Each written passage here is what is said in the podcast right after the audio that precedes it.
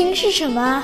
亲情就是就是每次旅行回来，还有一桌妈妈做的清粥小菜。嗯，我觉得亲情是一家人每天可以坐在一起吃像晚餐。暴风雨夜晚家里亮着的那盏灯，我爸我妈总抱怨我长不大，但是就是不让我出门闯荡。亲情就是全家人在一起。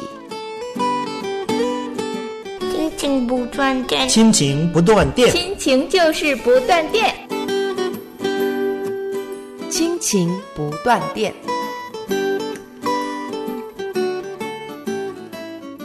亲情的家人们好，我是安好，欢迎大家收听我们这一期的 We Talk。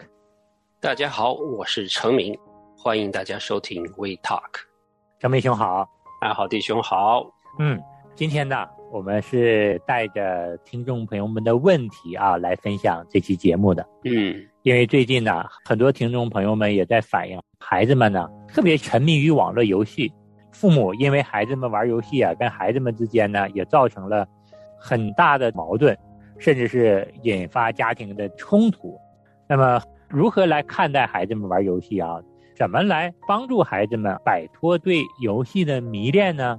今天会带着这样的疑问来分享我们这期节目。嗯，其实这个已经不是一个新的话题了哈，其实很多年了。自从网络游戏发明了之后，一直都是一个问题，很无奈的问题。那现在看到是游戏越来越吸引孩子去玩，特别是影响到他们的学习，影响到亲子的关系。这个问题其实无论是在国内也好，国外也好，都是有很多的讨论，很多的老师给我们做讲座啊。陈明自己也去听过好多讲座啊。问题是很大的。嗯，那我也知道啊，程敏兄家呢有两个男孩儿。嗯，我也想问问程敏兄，那你家的这两个孩子对网络游戏啊，是不是也非常的喜欢，甚至也有一点沉迷？哎呀，我们家对于这个孩子打游戏这件事情的话，已经是增长了很多年了，大概有十年了吧。哇，十年的时间。对啊，因为我们孩子两个都大了，大的都上大学，小的高中二年级。那我在这个话题上真的是有很多心路历程啊，可以跟大家分享一下。特别是我们家有两个男孩，其中一个是有沉迷游戏的。我们老大喜欢玩游戏，但是他只玩几个，但是不上瘾，他是不用管的。嗯，但是我们家老二从小就喜欢玩。我发现他第一次看到游戏的时候，大概只有四五岁的时候。四五岁的时候，我们去外边玩，然后他就看到有那种游戏中心吧。那个时候在家里边上网打的还比较少，大概十多年前。然后看那孩子在这里打游戏啊，他就四五岁的孩子，他就一看、嗯、看着那个荧幕，哇！我就特别注意到，我现在都记得他的眼睛会发亮。然后直直眼睛就盯着那个东西，嗯，我的天哪，这么好玩的吗？然后看着小孩打的，嗯、他就不走了，他也不会打，他就站在那里了。我说你要干嘛？他说爸，那是什么东西啊？嗯，自从那个时候开始，他看到游戏就打。那个时候还没网络的，只是买一个游戏机嘛，就在上面打打打打打，然后呢就越打越上瘾。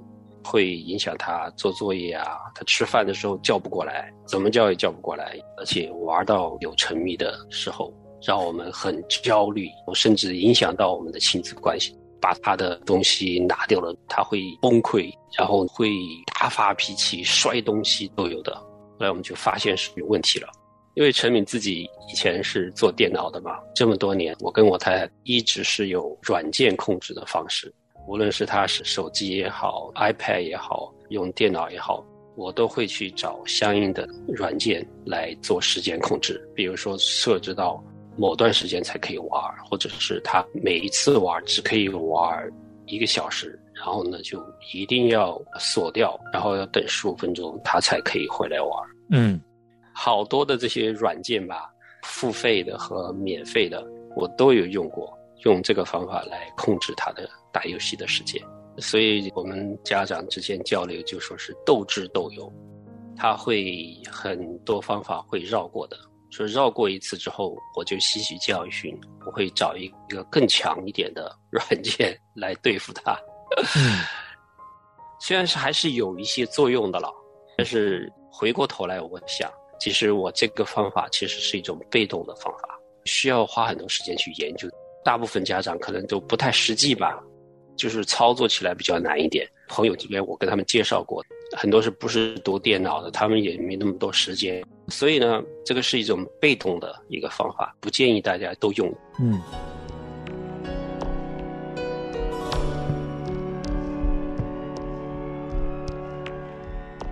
认识你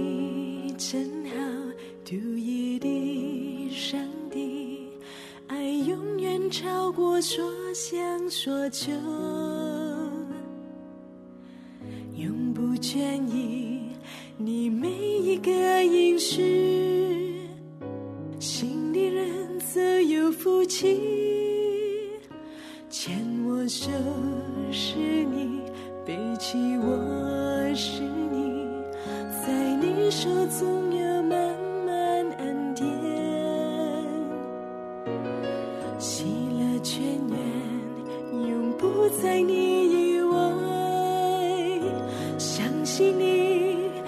有最好预备，交托你，当我在漂泊的日子，唯有你是我的力量，我的高台，谦卑在，屈死在你的脚前，献出我最深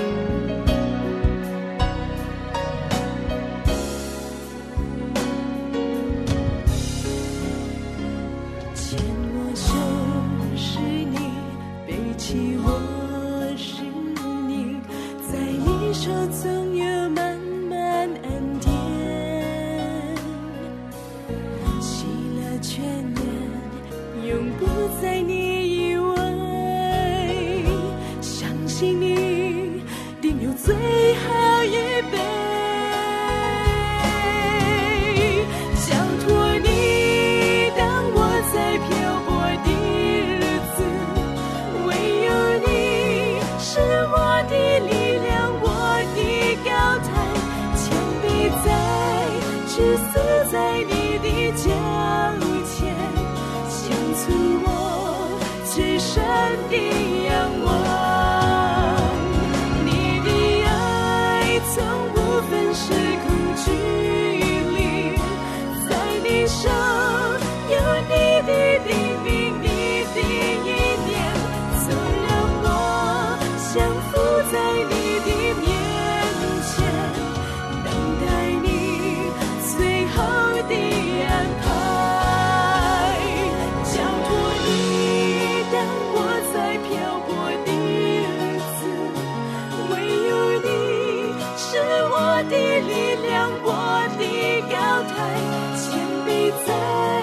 屈死在你的脚前，献出我最深的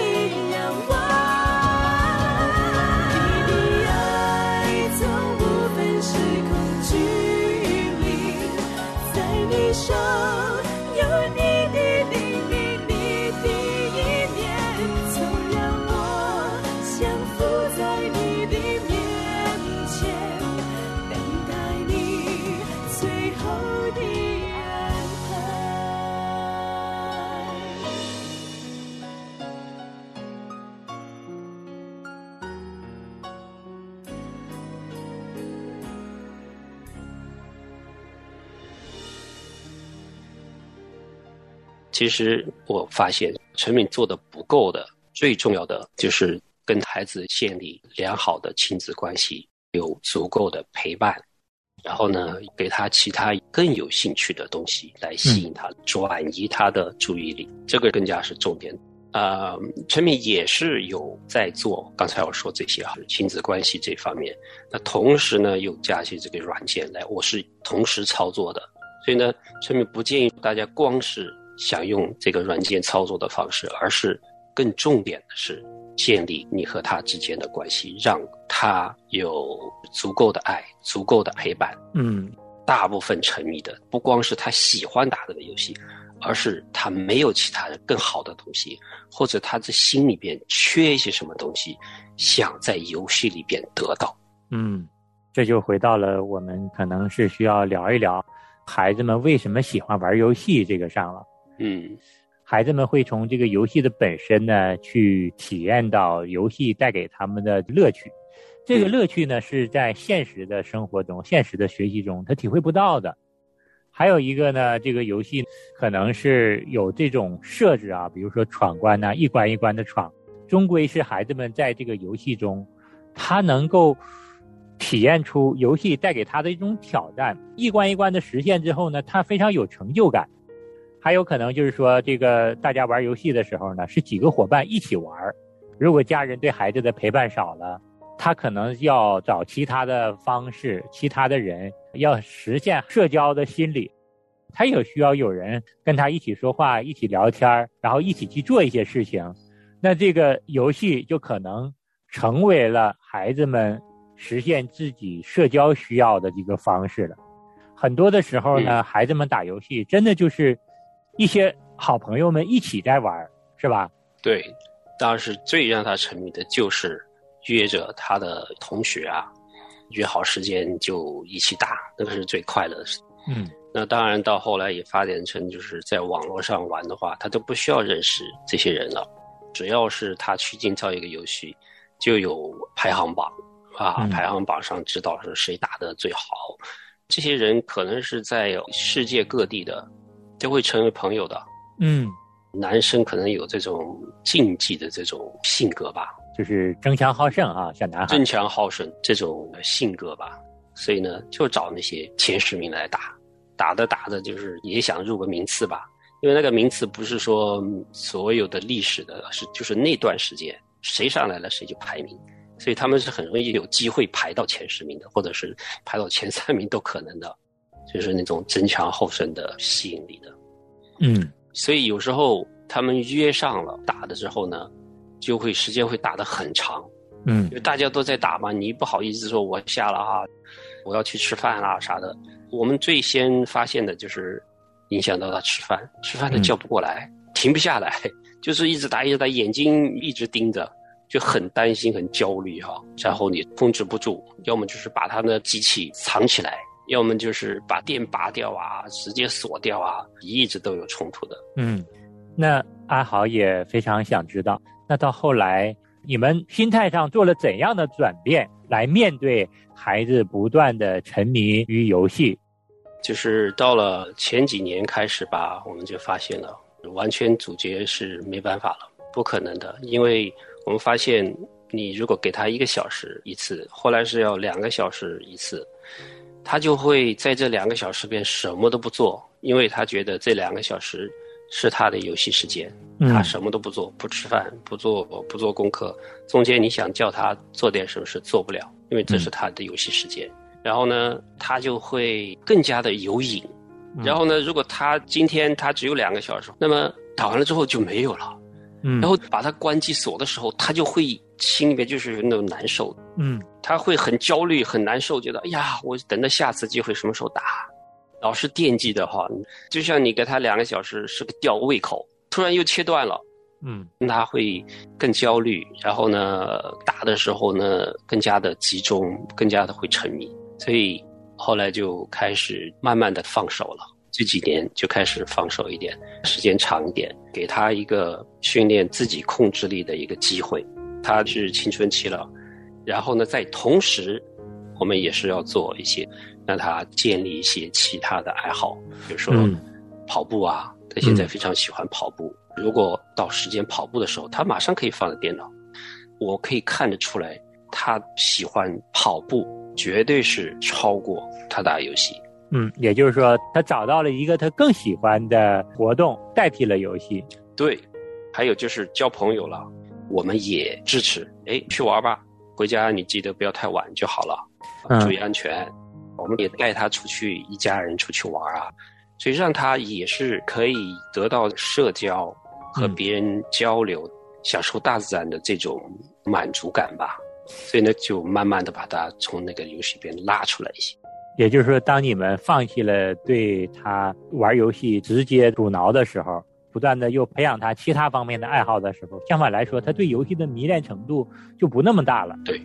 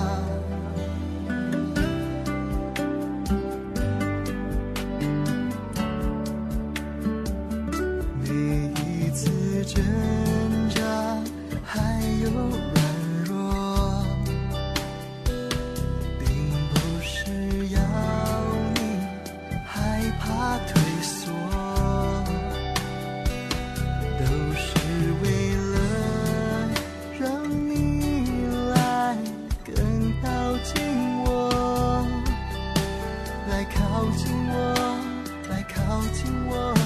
来靠近，没有人能取代你，我们的故事不能忘记。没有人能取代我的爱子，我心悦你。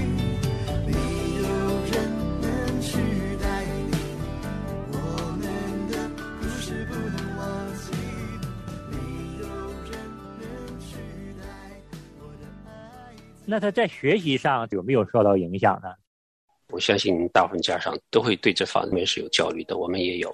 他还好，因为这边的小学吧，他的作业都不是很多的，不太影响。到初中的时候，初三的时候，毕业的时候，他成绩是比以前都好，还拿了这个年级的什么奖啊什么的。那那个时候在中学阶段，对于他打游戏这件事情，你们已经放手了，是吧？那个时候还没有，还是有一些控制的。但是那个时候他已经是喜欢和朋友一起出去玩了，然后呢，他是喜欢上课的，喜欢去学校的。可能我这个不是一个典型的例子吧，他是喜欢打游戏，他也喜欢学习，所以这方面不影响。嗯，然后到了去年，我们就决定了，我们想好了，就是不用控制他的时间了，因为他已经十五岁，快到十六岁了，所以呢，我们放手，就让他自己去控制他时间。嗯所以我们把这个软件全部撤了，他好开心啊。嗯但是我们跟他说，我们都不管你了，你想玩多久就玩多久，你自己掌握时间，你不要睡觉太晚，早上一定要定时起来去上学，你的功课一定要做完，嗯才可以去打游戏。我们就放开了，但是我也是非常紧张的，看看怎么回事。哇，过了一段时间，到现在我觉得，哎，还可以啊，真是感恩。其实我们做的时候也没有底的，不知道会发生什么事情。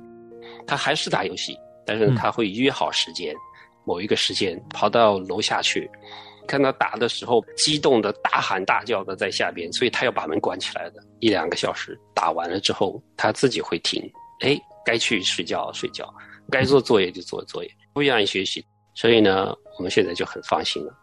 嗯，谢谢陈敏兄的分享。其实透过陈敏兄啊分享这么多，还好能够体会到，对于你家老二就是喜欢玩游戏。你看，同样你跟你的太太在养育这两个孩子的过程中，老大就没有这么沉迷，对吧？刚开始呢，也非常担心他这个玩游戏会不会影响到他各方面的身体的发育啊、学习啊。但是你们后来发现也并没有太过多的影响，渐渐的你们也就放手了。那临近节目的最后呢，你像陈敏兄这十年多的这个在孩子玩游戏上的这个心路历程啊，能不能再给我们总结出你特别想要跟我们分享的最重要的几句话？嗯，好，所以我就想跟大家家长说的话就是，不要太担心。像孩子还小的话，就担心将来怎么办呢？哈，嗯他慢慢的、慢慢的就是知道怎么样子控制，你要给他一个机会去锻炼他的自控能力，不能全部就是依靠家长。嗯然后第二点呢，就是一定要建立好的亲子关系。任何的软件或者是我们的措施都代替不了亲子关系，而且不光是游戏，包括做其他的不好的事情啊，他的这些根儿都是亲子关系的缺失、陪伴的缺失、孩子的爱上的缺失、他的满足感缺失、社交和其他孩子一起玩的机会他缺失。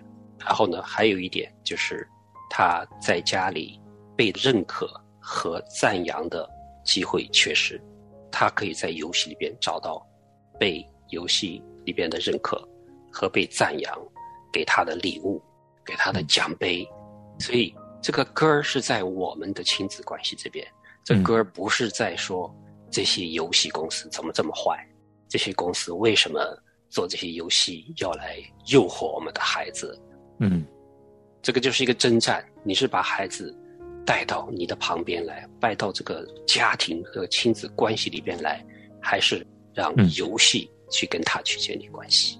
谢谢程敏兄宝贵的分享。就如程敏兄所说的，很多的时候呢，我们要跟孩子建立一个好的亲子关系，让孩子呢不沉迷于游戏，让孩子呢能够知道，其实，在游戏之外，我跟父母之间还有很好的沟通和交流。嗯，在游戏之外呢，我还有其他的我想做的事情呢，可以去做。这样，他们对于游戏的沉迷呢，可能程度就会低一些。嗯另外呢，我们也要理解，孩子毕竟生活在这个时代下，生活在这个网络环境下面。如果我们完全的禁止他们玩游戏，这也不是一件现实的事情。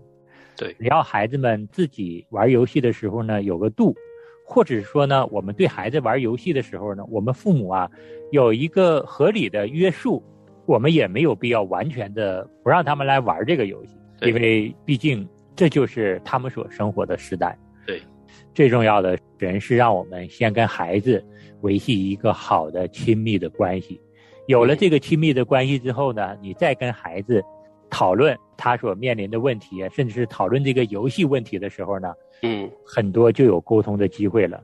当我们有了这样的一个沟通的机会，了解孩子他玩游戏背后是什么样的一个原因的时候，我们也可能更好的去体会他们，帮他们解决他们的困惑，一点一点的让他们从沉迷游戏过程中啊出来。对，其实沉迷游戏这个呢，也是对我们亲子关系的考验，看你的亲子关系扎不扎实。如果你的亲子关系特别的扎实的话，这孩子足够有爱的话，任何游戏、其他的各种各样社会的诱惑，都是没法把孩子给抢过去的。是，我们谢谢陈敏兄宝贵分享。那我们今天呢，这期节目就跟大家聊到这儿，我们下期同一时间再见。好，我们下次再见。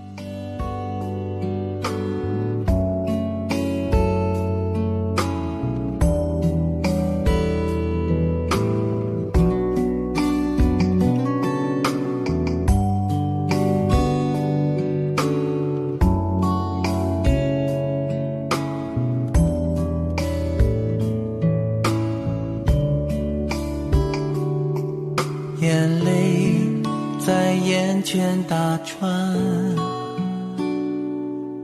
忏悔着我的亏欠。离开你，哪怕是一瞬间，我都会掉进深渊。祷告。在凌晨三点，诉说着我的心愿，亲近你，哪怕是一瞬间，幸福都把我充满，在你这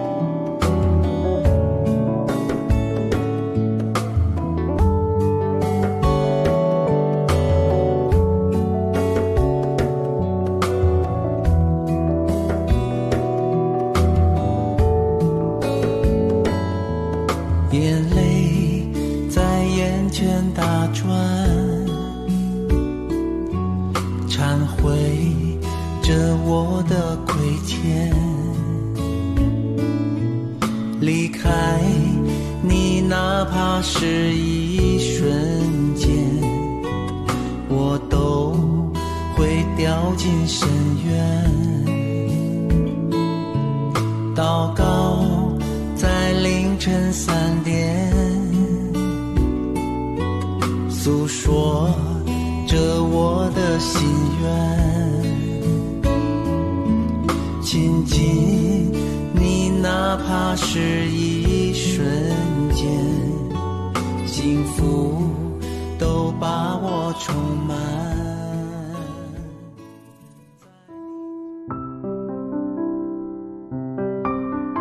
亲爱的听众朋友，现在您正在收听的节目是由良友电台为您制作的，每周一到周五播出的《亲情不断电》，欢迎您与我们联络。我们的电子邮箱地址是 q i n q i n g at l i a n g y o u dot n e t，就是亲情在良友网。感谢您收听我们今天的节目。愿上帝赐福给您和您的家人，我们下次节目再会。